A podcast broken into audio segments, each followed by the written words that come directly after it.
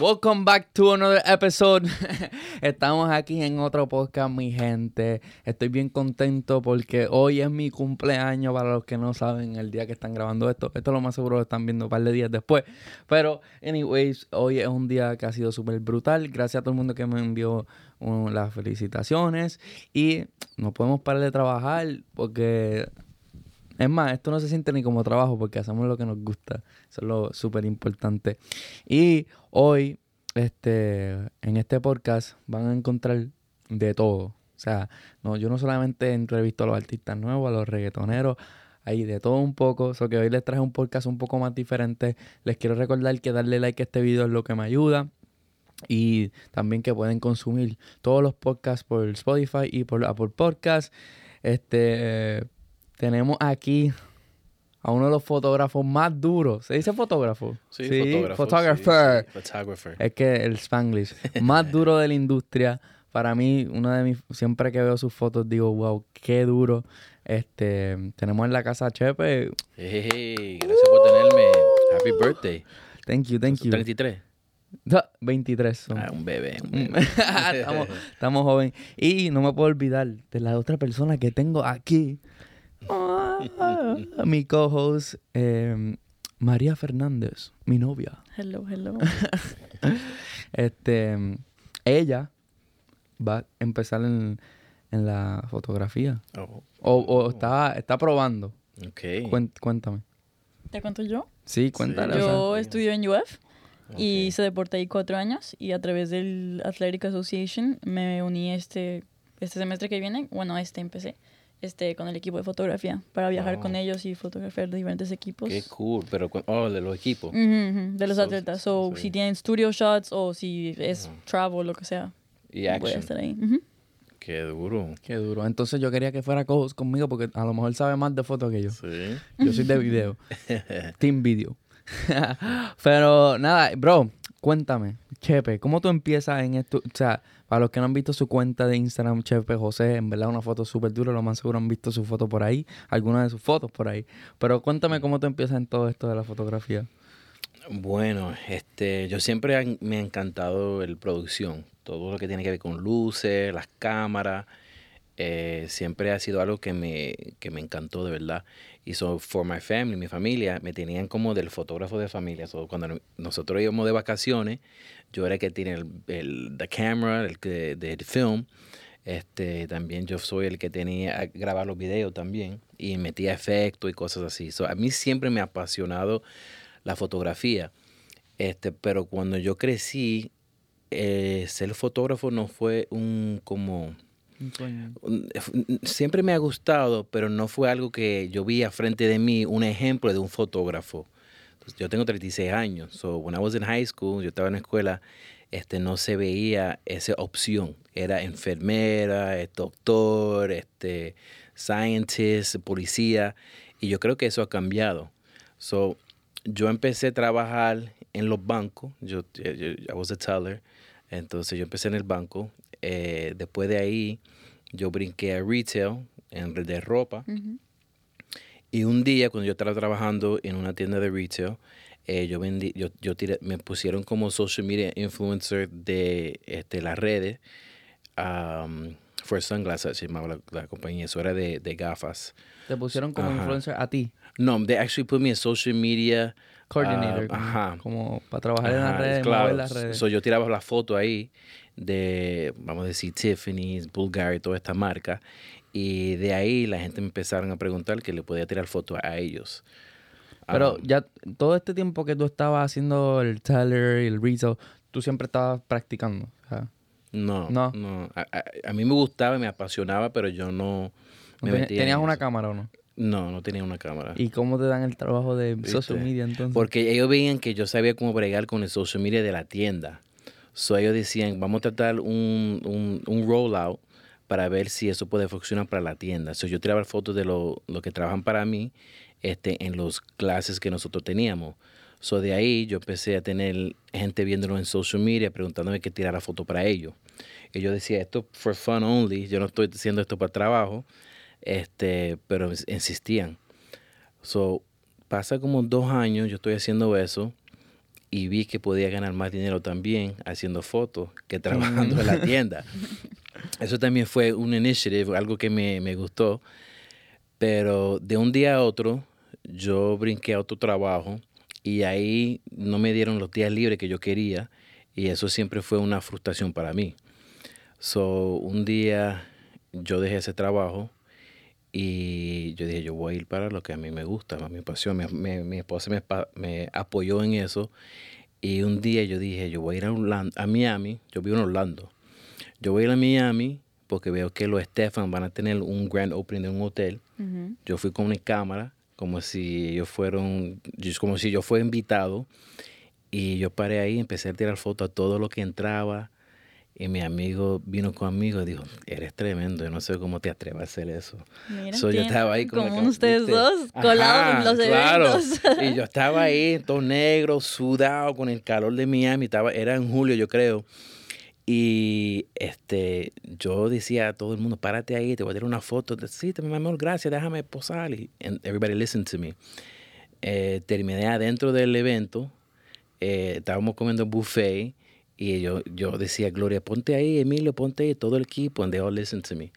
Eso de ahí empecé a buscar contacto. Bueno, I got a couple numbers there that day, eh, de la gente de la industria.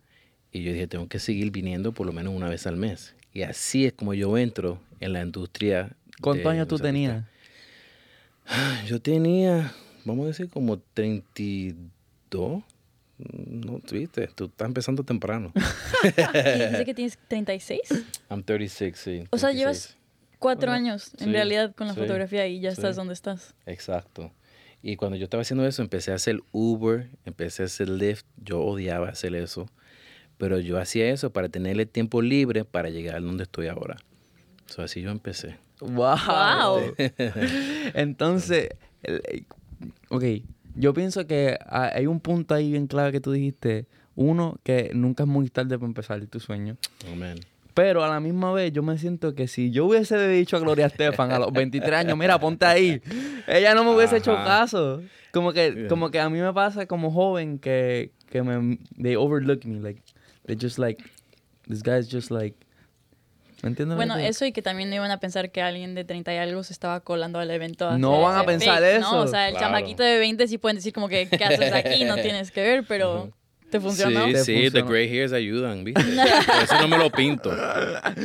No, pero tú sabes que cuando uno, tú te tienes que poner en tu cabeza that I belong here. Claro. How you say that in Spanish? Que, yo, pertenece, pertenece. Ajá.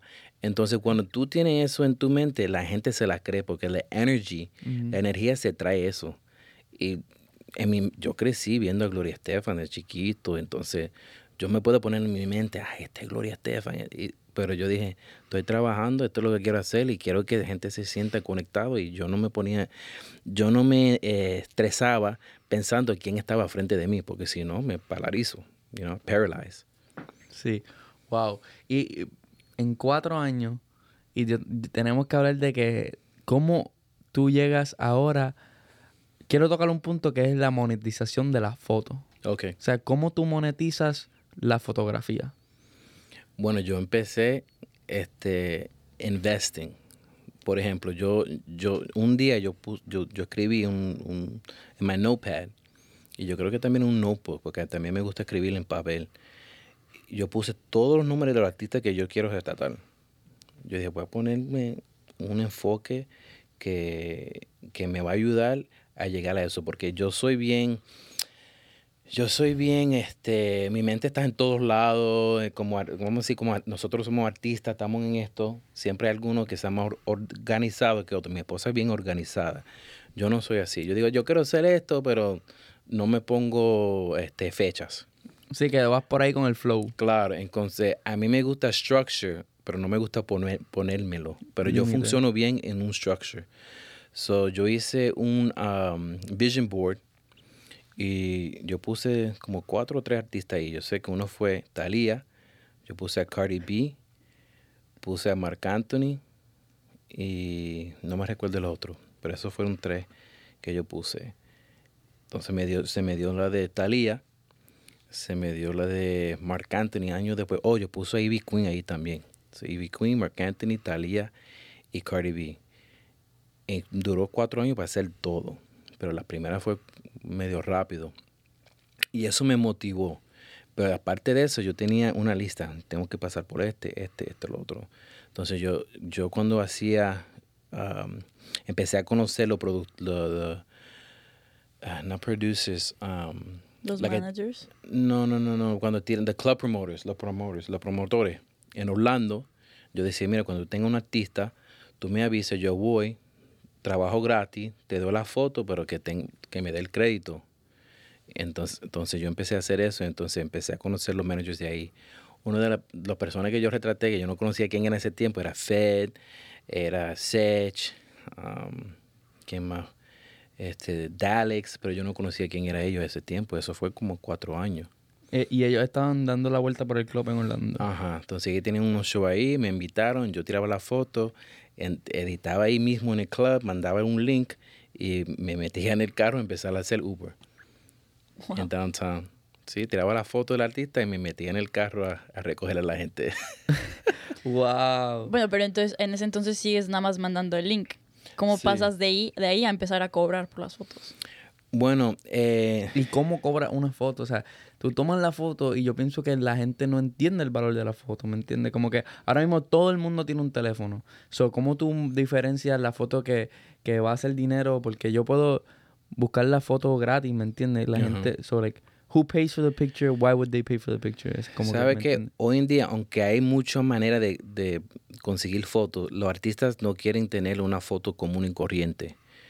Ellos también entre los, los redes de los otros artistas se ven, diablo, ese foto, ese foto que tal persona puso está bien cabrón. Yo quiero una foto que no sea regular tampoco. Entonces ellos se van viendo contenido del otro, como nosotros en nuestro género. Yo miro a otro fotógrafo, diablo, ese fotógrafo está duro. Tengo que meterle un poco más. Entonces ellos como su marca, ellos saben, todos los días todo el mundo le va a mandar, vamos a decir, este, Raba ayer tenía un concierto en Orlando. Me imagino que a él le mandaron muchas fotos. ¿Pero a quién se la mandan? ¿A él en su DM o a su... No, a, a veces they tag them o a lo mejor buscan su, su manager. Um, es difícil en- entrar ahí tan rápido. Eh, pero lo que te voy diciendo es que aunque haya muchos fotógrafos, no solo tienes que ver la foto bien dura, ellos tienen que ver que tú tienes credibilidad. Por ejemplo, muchas veces un, un artista no va a buscar un fotógrafo que nunca ha trabajado con nadie. Por eso es importante tú hacer el footwork y ir a los conciertos, ir a los festivals, tratar a ver si alguien te da la oportunidad de hacer un portrait session. Porque eso la gente lo ve y dicen, ah, pues tienen confianza porque trabajó con fulano, then I can trust them. Porque también todo lo que tiene que ver con esta industria tiene que ver a, a través de trust. Y sin eso, si la confianza, si no tienen confianza contigo, no van a trabajar contigo, aunque sea el fotógrafo más cabrón, porque es importante ellos sentirse cómodos. Porque cualquiera puede sacar una foto fea, pues, you know what I'm saying? You can leak photos. um, pero trust, I think, y tu personalidad te va a ayudar bastante en, en esta industria. Ok. ¿Cómo carajo cobras? No nos quiere decir. Bueno, yo, empe- yo empecé a cobrar, bueno, te voy a decir esto, yo hacía boda también y hacía portraits, so, yo hacía fotos común y corriente de familiares y yo cobraba ahí. Te cobraban un flat fee. Sí, cobraba... Pero tú has vendido una foto de un artista y ellos, tú mandas foto, s- $5,000. Eso también se hace, ¿no? No, no, no, esos son fotos paparazzi. Los fotos paparazzi sí se pueden cobrar. Eso tiene que ser como J-Lo está con su novio, su esposo ahora, eh, comiendo un helado de ice cream y tú lo cap you capture her right there in Hialeah. Eso sí te lo puedes vender porque lo vende a, a Univision, a Telemundo, a fulano, a lo otro. Ok. Pero un artista tal así no te va a cobrar, no te va a pagar eso. Ok. ¿Entiendes? O- No, I don't menos. understand. Ajá. o, o te pueden pagar eso si tú tienes una foto bien mal de ellos haciendo algo que ellos no quieren que nadie se entera. Pero eso no, no, eso no es así. Que este fulano te tiré esta foto, te voy a cobrar esto. So, en esta industria de entretenimiento es más como que... que te te- contraten. que- Yes. Ajá. Claro. Y hay que ir primero do- around them. Tú no puedes ir directo al artista. Usualmente puede pasar que te contractan. But you know what, what's good to do? Si tú quieres entrar en esa industria, tú tienes que entrar al artista que está más accesible. El que está empezando. No el que ya está. Tú sí, sí. sabes. El que ya ser. está tiene 20 Porque ya está opciones. Sí. Yo también entraba por la salsa. Artistas de salsa que yo dije, "Mi- a mí me encanta esta salsero, pero no veo que tenga foto. Entonces yo hice eso con Frankie Negrón. Yo decía, man, yo no veo que eh, tiene fotos de fotógrafo. Déjame meterme por ahí. Y yo, me, trabajó. Yo decía, mira, vamos a hacer una sesión de fotos. No te voy a cobrar. Vamos a hacer un intercambio. Pero va a ser en mi manera, la foto que yo quiera hacer. Entonces yo le decía, mira, ponte una ropa así, tal. Entonces eso le ayuda a él y me ayuda a mí. So, siempre cuando tú quieres entrar en la industria, tienes que buscar un, alguien que tiene la necesidad. Ya. Pues eso Claro. es una industria muy parecida, ¿no? O sea, cuando empezaste a hacer entrevistas, empezabas con los DC celebrities y luego de ahí vas Ujú. conociendo a todo el mundo, producción, managers, y subes. Claro, claro, claro. Pero en verdad que no sé, por eso, para mi cabeza es un poco difícil con el mundo de la fotografía porque, o sea, el video de, de, de una, tú, o sea, tú puedes estar en Instagram y bien claramente ver la diferencia entre un video de un iPhone versus un, una, una, un video de una cámara. Y también el editaje, como que necesitas, como que tú, el editaje en la videografía tiene más como noticeability, porque la- hay- hay fotos que, o sea, ¿tú ¿me entiendes lo que te digo? En una foto hay mm, editaje y cosas que se hacen para que sea mucho me- mejor, pero they go unknown. Like most Ujú. people don't know that down. That person. That, that, that's been edited or that, that has a filter. Pero o- yo creo que sí se puede notar con las fotos también. O sea, las fotos de iPhone, muchas son buenas y son de buena calidad, pero una foto que, que un fotógrafo tomó con una cámara en un club no es muchísimo mejor la calidad que si yo te tomo una foto con mi celular.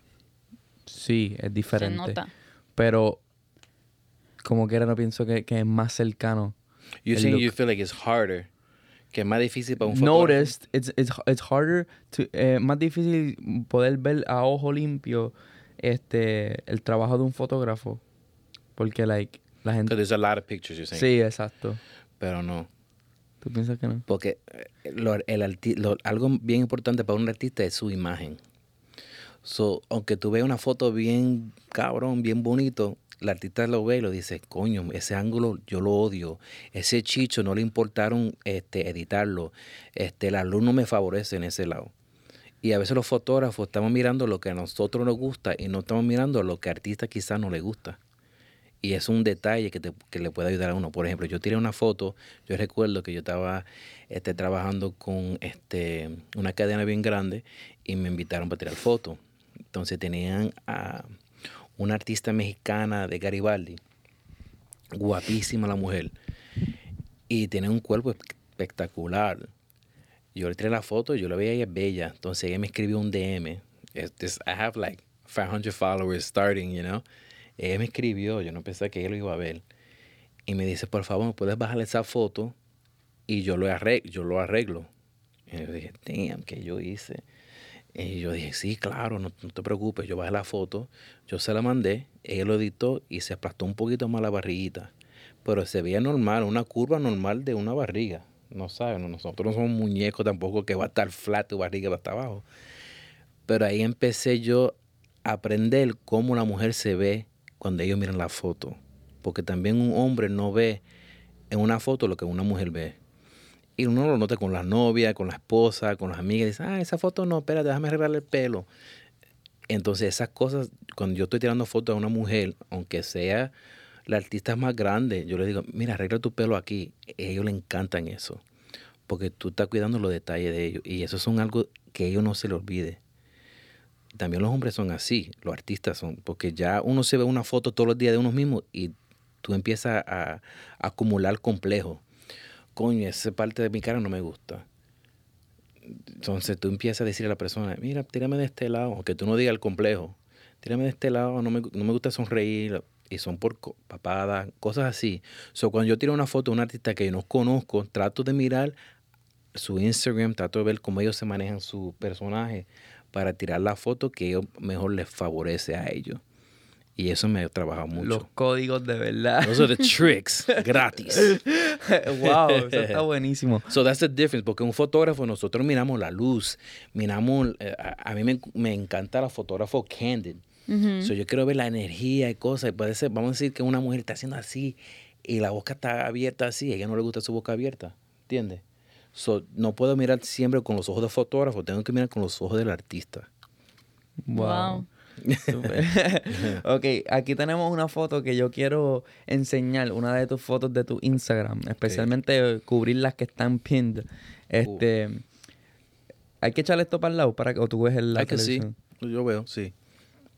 Yo, Sí, yo veo. Yo- I, yo- I don't know if you need to see it. yo no veo, yo no veo, pero me puedo echar un poquito para el lado. Ok, esta foto es de Ivy Queen con Bad Bunny. La caballota. Yo quiero, yo quiero la historia de esta foto. Bueno, la historia de esa foto. Mira, eso fue algo tan icónico ese momento. Yo estoy orgullosísimo de esa foto. Eh, eso fue un evento que Bad Bunny invitó a Ivy. Este, estoy tratando de recordar dónde fue. Ese fue, no fue LA. Yo creo que es, no me recuerdo dónde fue ese. Dice ahí dónde fue. Que hicimos tres shows con él. Ah, Chicago, yo creo. Chicago. Eso fue Chicago. Si no, I'm sorry, but I think it's Chicago. Este, nosotros, nos- yo no sabía que teníamos un show con él. Eso fue una sorpresa porque a él le gusta manejar sus eventos así, invitados en secreto. So, nosotros fuimos y nos enteramos cuando estuviéramos ahí.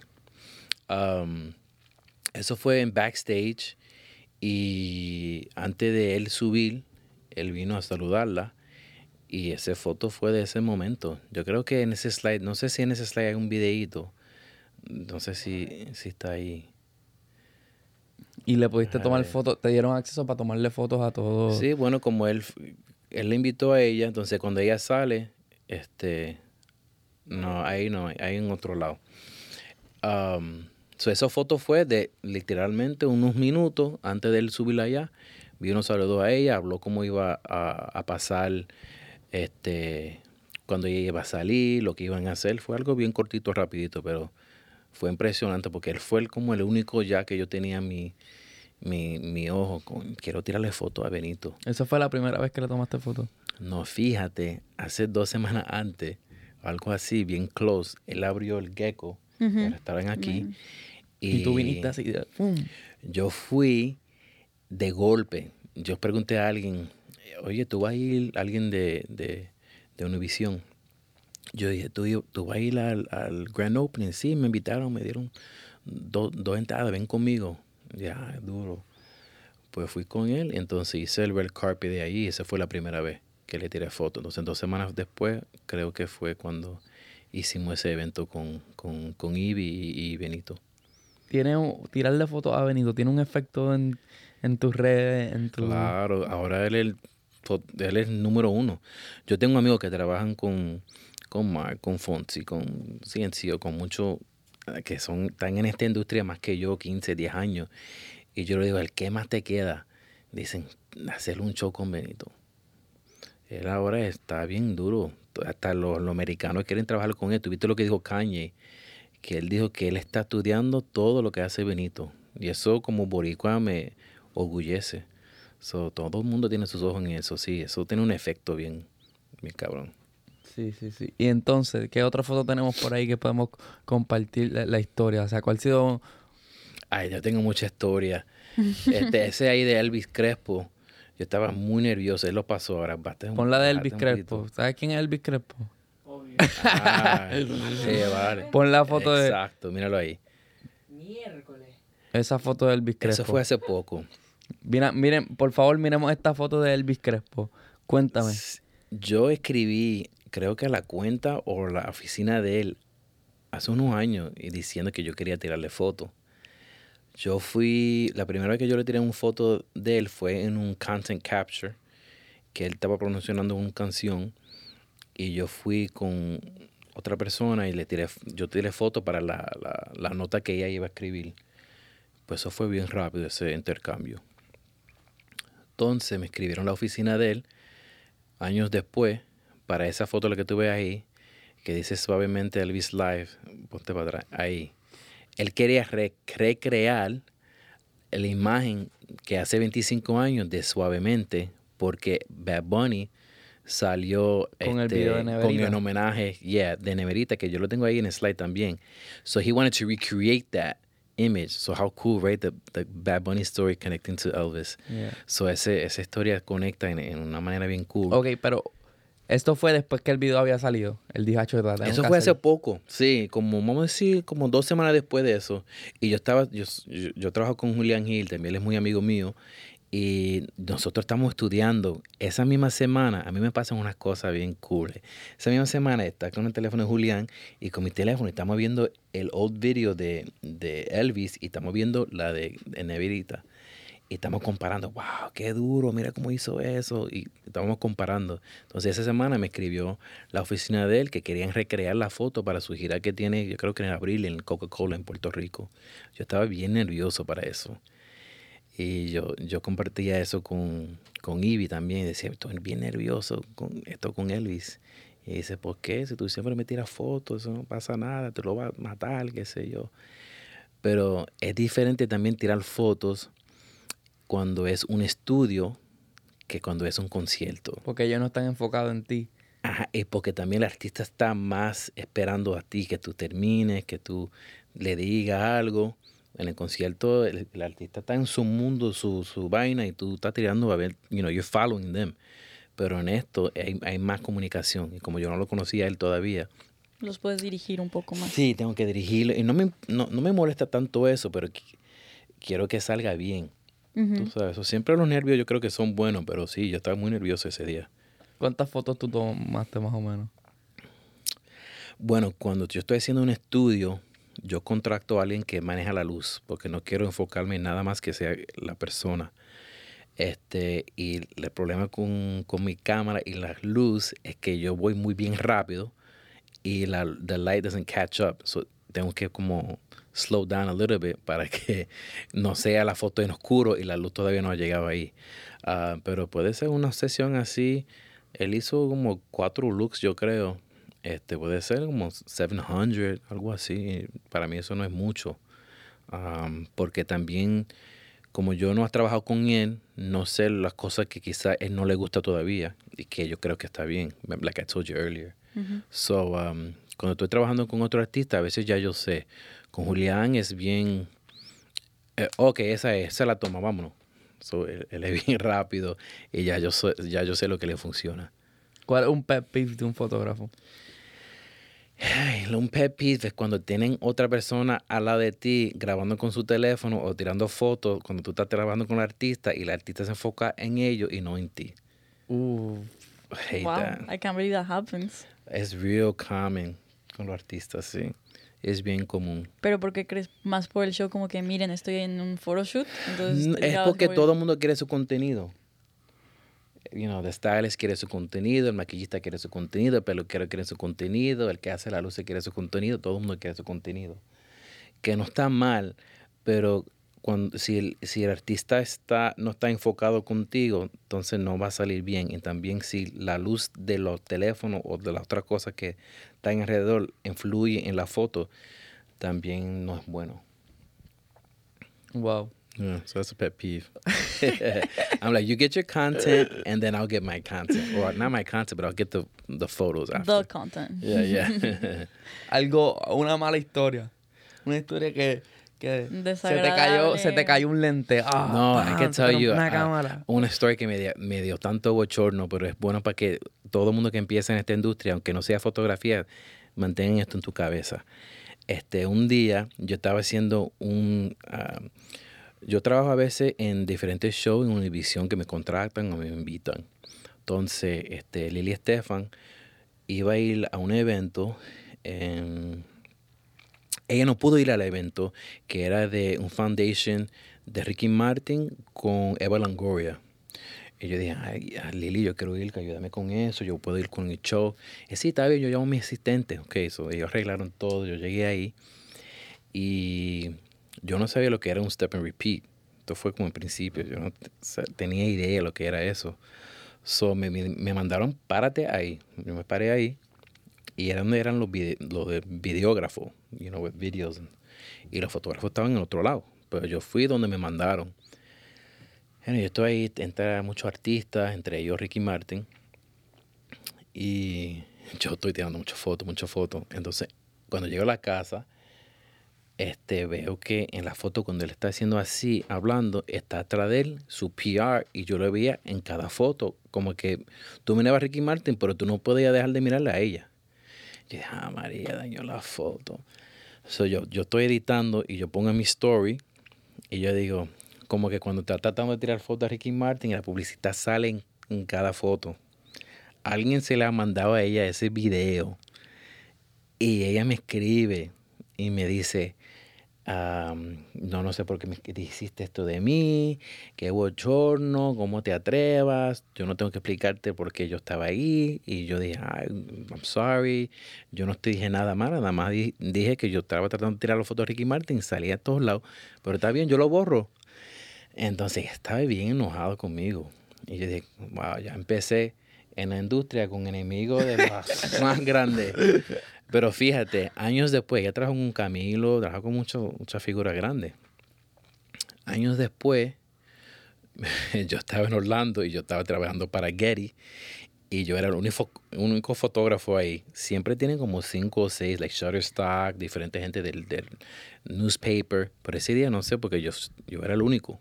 Pero creo que porque fue la segunda función. Era cuando estaba cantando Ricky con Enrique Iglesias. Y yo veo a la publicista ahí, pero nu- nunca nos he conocido en, you know, we never introduced ourselves or nothing before. Fue nada más por redes. Y dije, ya, a lo mejor ella no me recuerda, no se va a recordar porque será como tres, tres, cuatro años. Y la mujer que trabaja para el arena se le ocurre decirle a ella, ah, mira, este es Chepe, el fotógrafo. Y dije, coño. Entonces dice, sí, yo te conozco a ti. Yo sé quién tú eres.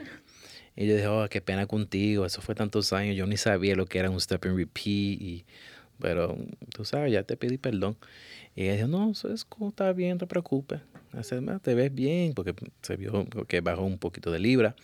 Y ya lo dejamos ahí. Esa noche yo tiré una foto de, de Ricky Martin, mi cabrona, que me encantó, que I was so proud of it. Y él me escribió, me dijo, ¿me puede pasar esa foto, por favor? Que me encantó. Y dije, sí, tú sabes, yo se lo mandé. So the bridge is not completely burned. so, un advice que yo le puedo dar a la gente, un consejo, es que no ponga nada en las redes sociales que te puedes dañar una relación con alguien, porque de verdad yo no pensaba que una persona tan grande o- o- o- o la gente de Ricky Martin iban a ver mi story. Pero tú nunca sabes quién está mirando tus redes, aunque no te den un like, aunque no miran tus stories, hay ojos, entonces tú si- tienes que tener cuidado con lo que dices. Sí. That's crazy. Yeah. Bueno, Ah, nos estabas contando de Sí. un proyecto que tienes, que quieres hacer. Bueno, tengo, e- es un sueño que todavía no he empezado, ah, pero quiero empezarlo el año que viene, hopefully the first quarter. Eh, lo que yo quiero hacer es, para mí es bien importante resaltar los iconos, iconos latinos. I said it right, right? Iconos, ajá. Latin icons. Um, porque yo pienso que hay muchos de nosotros latinos que no conocemos a la que, los que vinieron antes. Y yo creo que es bien importante para la cultura de nosotros mantener a frente las figuras que han rompido barreras en, en la música latina o en la televisión, los deportes. Entonces, nosotros estamos comen- comentando antes que empezamos el podcast, yo decía si conoce al Puma y alguien aquí preguntó si fuera la ropa. So, el Puma es una un, figura bien grande de Venezuela que él ha hecho novela, él ha hecho conciertos gigantescos y, y yo creo que es importante que la generación que vienen, los que están más jóvenes, los, los 20, los teenagers, que saben que hay gente que venían antes. A mí, yo nací, yo, yo crecí con, con la salsa. A mí me encanta la salsa, a mí me encanta también hip hop. Y eso todo lo que sonaba cuando yo era chiquito era salsa, no era reggaetón como ahora. Entonces me imagino que hay muchos muchachos en sus 20s o en, su- sus teens que no saben quién es, quién es la India o quién es la Fania All Stars o Tito Puente. Y yo creo que es bien importante mantener esa gente en- y esos legends en nuestra cultura adelante. Porque los americanos, los muchachos de 10, 11 años, ellos saben quién es Elvis Presley, saben lo que es Mary Monroe. Y yo creo que es bien importante para nosotros hacer lo mismo para nuestra cultura. ¿Y por qué crees que es tan diferente? O sea, ¿qué hacen los gringos que hace que esas porque figuras permanezcan? yo creo que tengo algo. A ver. Ajá. Bueno, que esas figuras que tú estás diciendo son eh, figuras americanas y estamos viviendo nosotros los Estados Unidos. Entonces nosotros tenemos la perspectiva de que no nos enseñan sobre los latinos porque no estamos en un lugar latino. Pero yo pienso que si tú vas a Puerto Rico, en Puerto Rico sí enseñan quién es Roberto Clemente, quién es J.J. Barea en la escuela, quién es Carlos Arroyo, quién es Tito Puente y quién es Albizu Campo y quién es... O sea, como que en Puerto Rico yo pienso que si estudiaste en Puerto Rico, los maestros de Puerto Rico sí te inculcan como que estas son las leyendas que vinieron de aquí y salieron de aquí y no te puedes olvidar de ellas. O sea. Pero como que en los Estados Unidos, no van, en una escuela en Miami no van a enseñar quién carajo es Tito Puente, ¿me entiendes? Sí, pero la gente que le encanta la música, también nosotros tenemos que hacer nuestra asignación. Y, y si tú escuchas Bad Bunny, tienes que escuchar a quien vino antes de Bad Bunny. Porque la gente empieza con Bueno, pero lo si que no sabe. sabes quiénes son. Ah, pero tú puedes investigar. There's a guy here, yo no sé si es amigo tuyo, se llama Edison. ¿Cómo se llama él? Sí, Edison. señor Edison. Edison. A mí me encanta su contenido porque es tan joven y habla de la gente de Puerto Rico, de la, de, De la cultura, sí. Eso es bien importante porque también Latinoamérica, todo Latinoamérica junto es más grande que los Estados Unidos.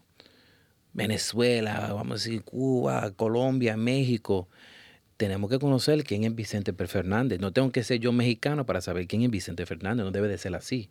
O un mexicano tampoco tiene que ser boricua para saber quién es este, este Jerry Rivera.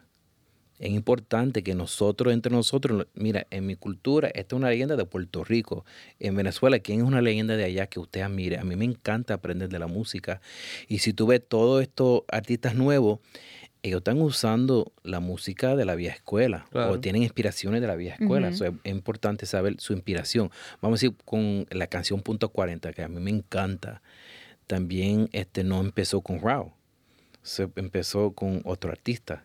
Entonces es importante uno escuchar diferentes músicas para aprender de la cultura, porque también la, la música de antes hablaba mucho de la cultura. And I'm a lyricist, a mí me encanta la lírica. A mí me encanta la música que Sí, es divertido. Tú sabes, vamos, hay, hay canciones que para diversión, pero a mí me gusta la canción que habla de Con un- sentido. Ajá, como un residente que, que habla una lírica de lo que está pasando, cultura profética, este, la salsa, la de Celia Cruz. Ellos hablaban de Cuba, saliendo de Cuba, lo que sufrieron. La Cani García. Hay, hay, hay, hay gente que son cantantes, pero que son también Son artistas. poetas, o sea, Ajá. saben conectar con la gente, saben, saben qué decir. ¿Qué es lo que dices tú? Que tienen tienen las palabras que uno no, o sea, te pueden poner en palabras lo que todos sentimos, pero, pero no tú y yo no tenemos no podemos Exacto. Yo creo que la, la- lo, lo más duro de un fotógrafo, por ejemplo, es poder llevarle a los ojos una, una, una, una experiencia, un segundo, y poder llevarle el mejor look de esa persona y capturarlo. Pues los, los, los lyricistas, la gente que escribe, pues ponen nuestros sentimientos en palabras que no podemos, a veces no los entendemos, Sí. a veces no nos damos cuenta de eso. Y, y uno puede conectar con una canción de desamor porque... porque en lo hemos vivido. lo hemos vivido, Claro. pero ahora lo estamos escuchando y es como que, diablo, eso mismo, Eso. sí, sí. Ese eso punchline, sí". eso fue lo que yo sentí. ¿Entiendes? So, Y eso, el reggaetón era así antes. Ahora se debía un poquito, pero también yo creo que es importante resaltar los artistas también de reggaetón que usan líricas que, que están hablando de algo. Y por ejemplo, Bad Bunny era hacer algunas, algunas cosas que él hace son hablando de Puerto Rico, que me encanta, la cosa que está pasando en Puerto Rico, pero también tiene ah, canciones que son fun para divertirte. ¿Tú sabes no, que yo pienso que él hizo una buena mezcla, que esto es lo que tienen que hacer, como que Como el apagón. El apagón, El Claro. apagón es una canción hype de party, pero a la misma vez con el video te cogió y te metió una derecha y te dijo, papi, por esto se llama el apagón. Claro. O sea, la canción te la aprendiste, ya todo el mundo brincó, ya todo el mundo dice Puerto Rico está bien cabrón, pero en verdad eh, se llama el apagón porque tenemos un problema bien duro, ¿me entiendes? sí. De luz. So, es como que eso es el arte, Sí. en, en- en realidad. E igual que, que este Ivy Queen también, cuando ella empezó con Yo Quiero Bailar, ella estaba hablando de una mujer que tiene derecho de hacer lo que le da la gana con su cuerpo antes que la gente hablaba de eso. Ahora eso es bien común hablar de eso, y, pero antes eso no era tan era así, especialmente un, un género tan machista. So, yo creo que también nosotros tenemos que apoyar la música que tiene sentido y que está de- dando un mensaje que no- resides with us, no sé cómo decir eso en español, que toca, que nos toca. ¿no? Y, y- ¿Tú crees que las redes sociales ayudan o no a que eso suceda? O sea, ¿crees que ahora, hoy en día sería más fácil que dos generaciones para abajo sepan quiénes son artistas de ahora o que sea más difícil porque la gente va y viene más rápido? Creo que depende del, del poder de las redes de esa, de esa artista.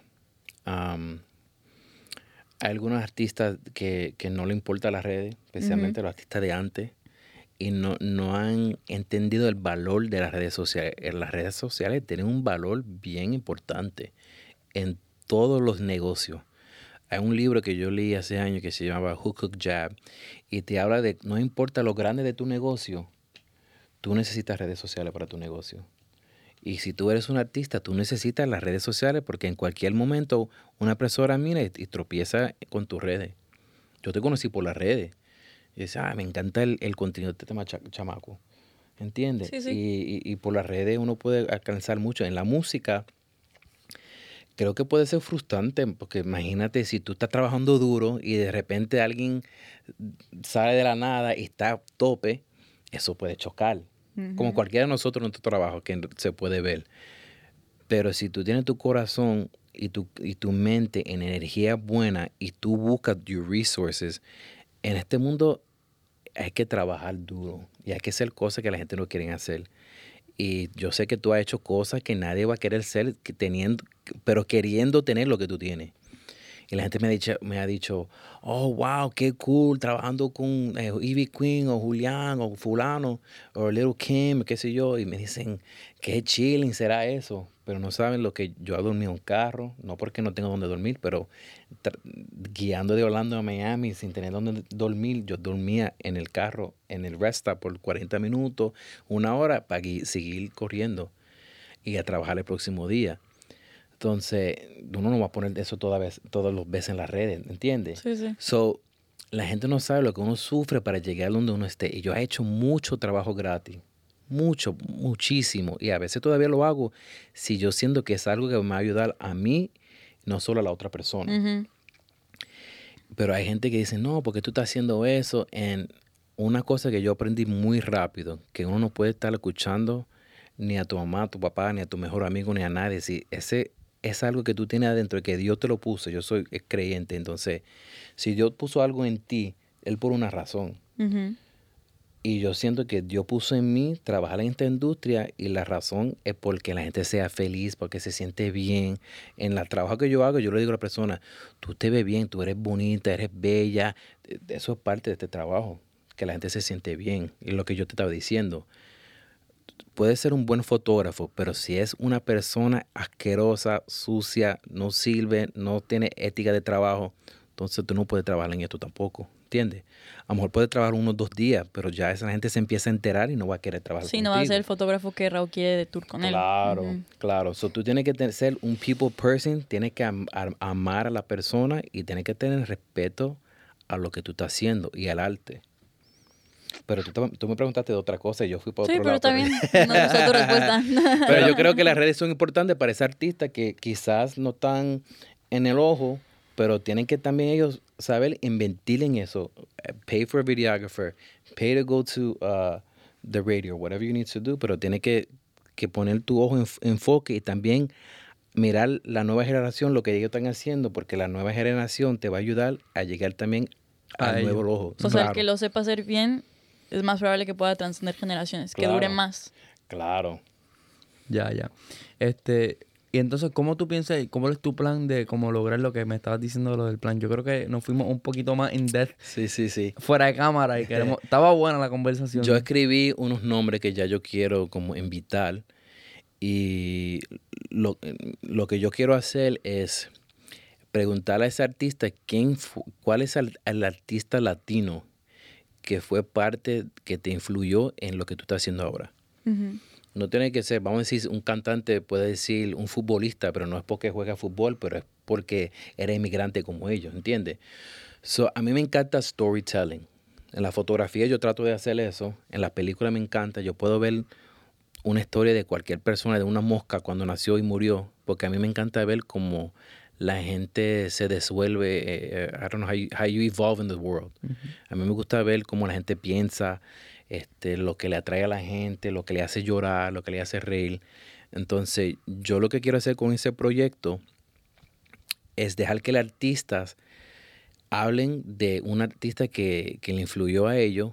En ese momento, ellos están dando un homenaje a un artista y yo un homenaje a ellos. Y el regalo de ahí va a ser yo te dándole un, una sesión de fotos para ellos y quiero hacer como un b-roll o algo así para que, para que la gente tenga un visual. Pero ahí te estás cruzando de mundos, eso ya sería video. Sí, yo he hecho, fíjate, el otro día yo traje un video musical y me dijeron, este Chepe puede ser también video. Y yo dije, bueno, yo no hago video, yo te puedo hacer un video, tú lo tienes que editar, porque yo no sé cómo editar. Este, a mí me encanta el video, me encanta, yo me gustaría un día a, a trabajar en un documentary, pero que sea como algo que ver con lo latino. ¿Tú viste el documentary de este, ¿cómo se llama? Este, de Mucho, Mucho Amor. Walter Mercado. ¿Tú no lo viste? No lo en vi, no Netflix. lo vi. Pero sé lo que está hablando. Tienes que ver, pero tú sabes quién es Walter Mercado. Sí, sí. Ah, los dos saben. Sí, sí, Ah, sí. ¿Y en Venezuela saben quién es Walter Mercado? Yo no Tú no.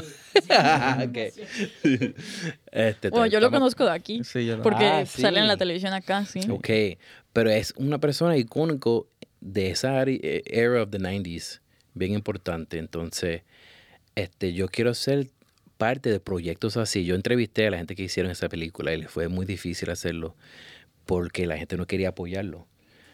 Pero yo quiero hacer proyectos así. Imagínate un proyecto, a mí me encanta también Iri Chacón, que esa fue como la primer J-Lo de los latinos, que no sé si ustedes lo conocen, yo sé que tú, Boricua, tú, tú lo conoces, Iri Chacón. Ya está bien enterado.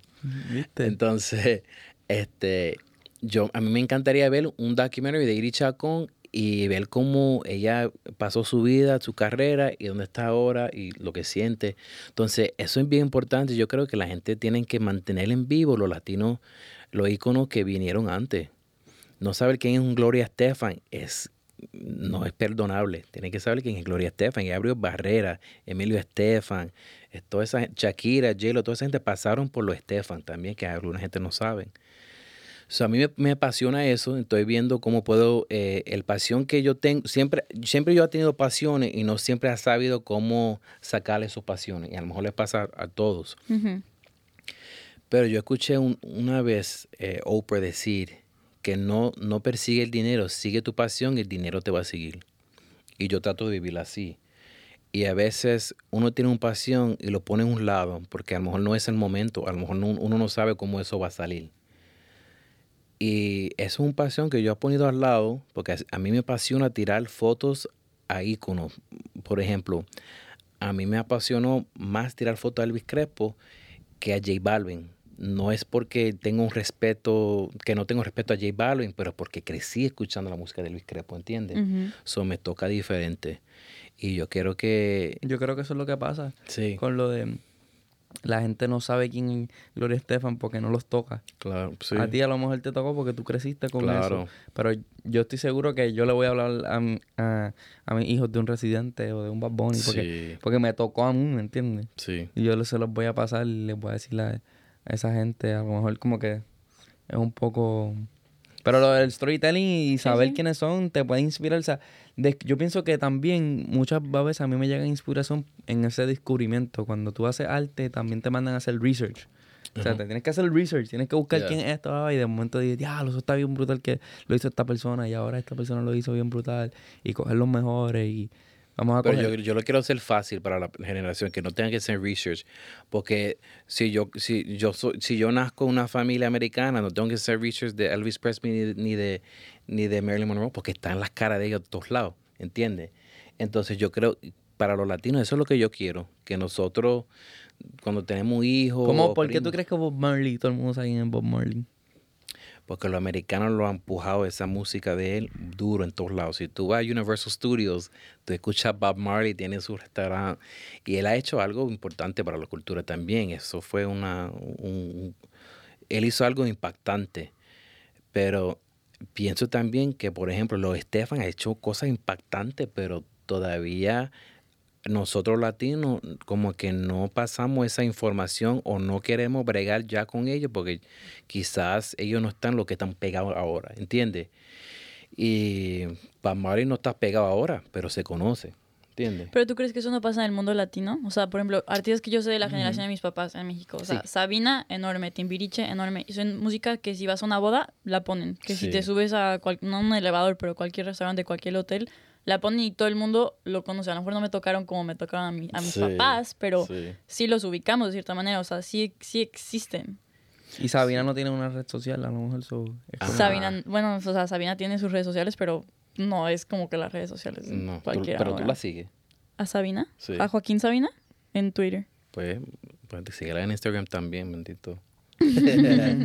no, puede ser, pero si tú vas a Puerto Rico, yo no veo nada, yo no creo que tú vas a ver algo de Iri Chacón. La- los reggaetoneros la mencionan. La mencionan en las sí, canciones. ahora sí. Zafaera es- Ajá, claro. Y eso, es una man- eso es lo que yo estoy hablando. Es una manera de mantener nuestro icono en vivo. Y eso es una manera bien cabrón de hacerlo. Bad Bunny lo hizo increíble en el concierto Ajá. que fue en Puerto Rico. Trajo un Sí. Chencho, trajo un montón de artistas. Ajá. Y él, él lleva a la gente que no todos son pegados. Y eso me gusta porque es de la música, no siempre es de dinero. Y el, esta, mu- esta industria de la música genera tanto dinero que a veces nada más este, el género se enfoca en el dinero y se le olvida del arte. Y yo creo que él ha hecho un muy buen este, trabajo en enfocarle en el arte.